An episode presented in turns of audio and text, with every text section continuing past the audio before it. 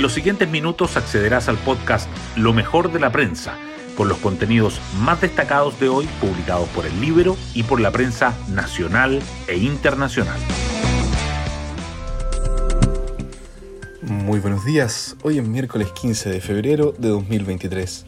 Soy Matías Zamora y este es el podcast Lo mejor de la prensa producido por el Libero. Mientras en el sur continúa el combate de los incendios, en el plano político sigue escalando el debate ante un eventual cambio en la regulación que rige la actividad forestal. El ministro de Agricultura, Esteban Valenzuela, reflotó la posibilidad de un royalty a la industria, mientras la ministra del Interior, Carolina Toa, apuntó que hay que planificar de otra manera la actividad forestal en el territorio. En el ámbito penal y de cara a las denuncias de intencionalidad, el fiscal nacional Ángel Valencia aseguró que en la actual investigación la industria forestal es víctima.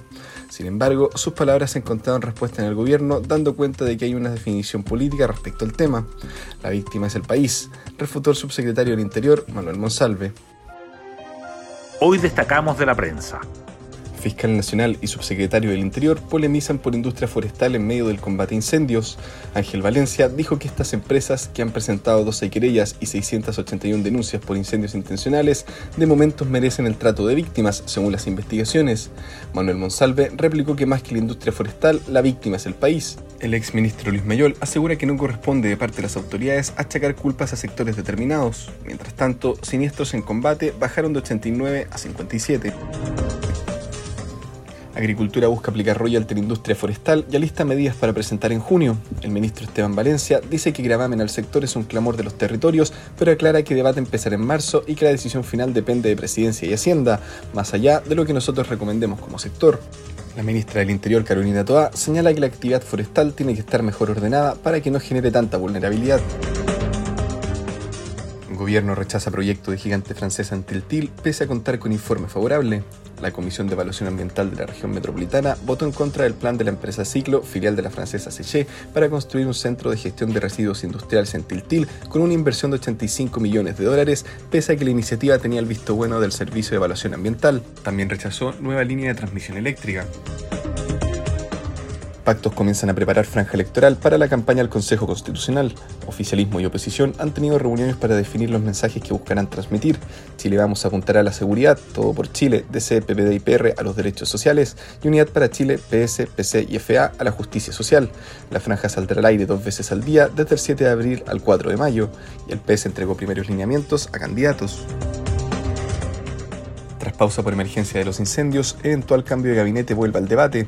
La vicepresidenta de Convergencia Social, Jimena Peralta, declaró que en las próximas semanas seguramente va a haber reajustes. Otros dirigentes oficialistas aseguran que aunque el tema no se abordó en el comité político del lunes, ha vuelto a ser comentado en privado. Cast versus Piñera, la disputa por capitalizar el liderazgo dentro de la derecha. Ambos aparecieron bien posicionados en la última encuesta Cadem, lo que genera expectativas en el sector. El expresidente está retomando su rol activo en política, mientras que el fundador del Partido Republicano tendrá un despliegue en elecciones de consejeros.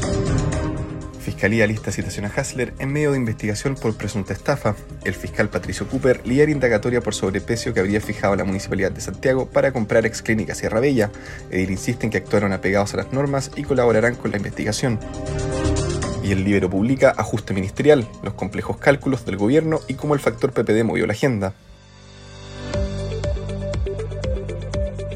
Nos vamos con el postre del día. Bayern Múnich gana en Francia y extiende la crisis del PSG. El equipo alemán se impuso por la mínima diferencia en el partido de ida de los octavos de final de la Champions League. El Paris Saint-Germain sigue sin encontrar el rumbo futbolístico tras ser eliminado de la Copa Francia. Yo me despido, que tengan un excelente día y será hasta una nueva ocasión del podcast Lo mejor de la prensa.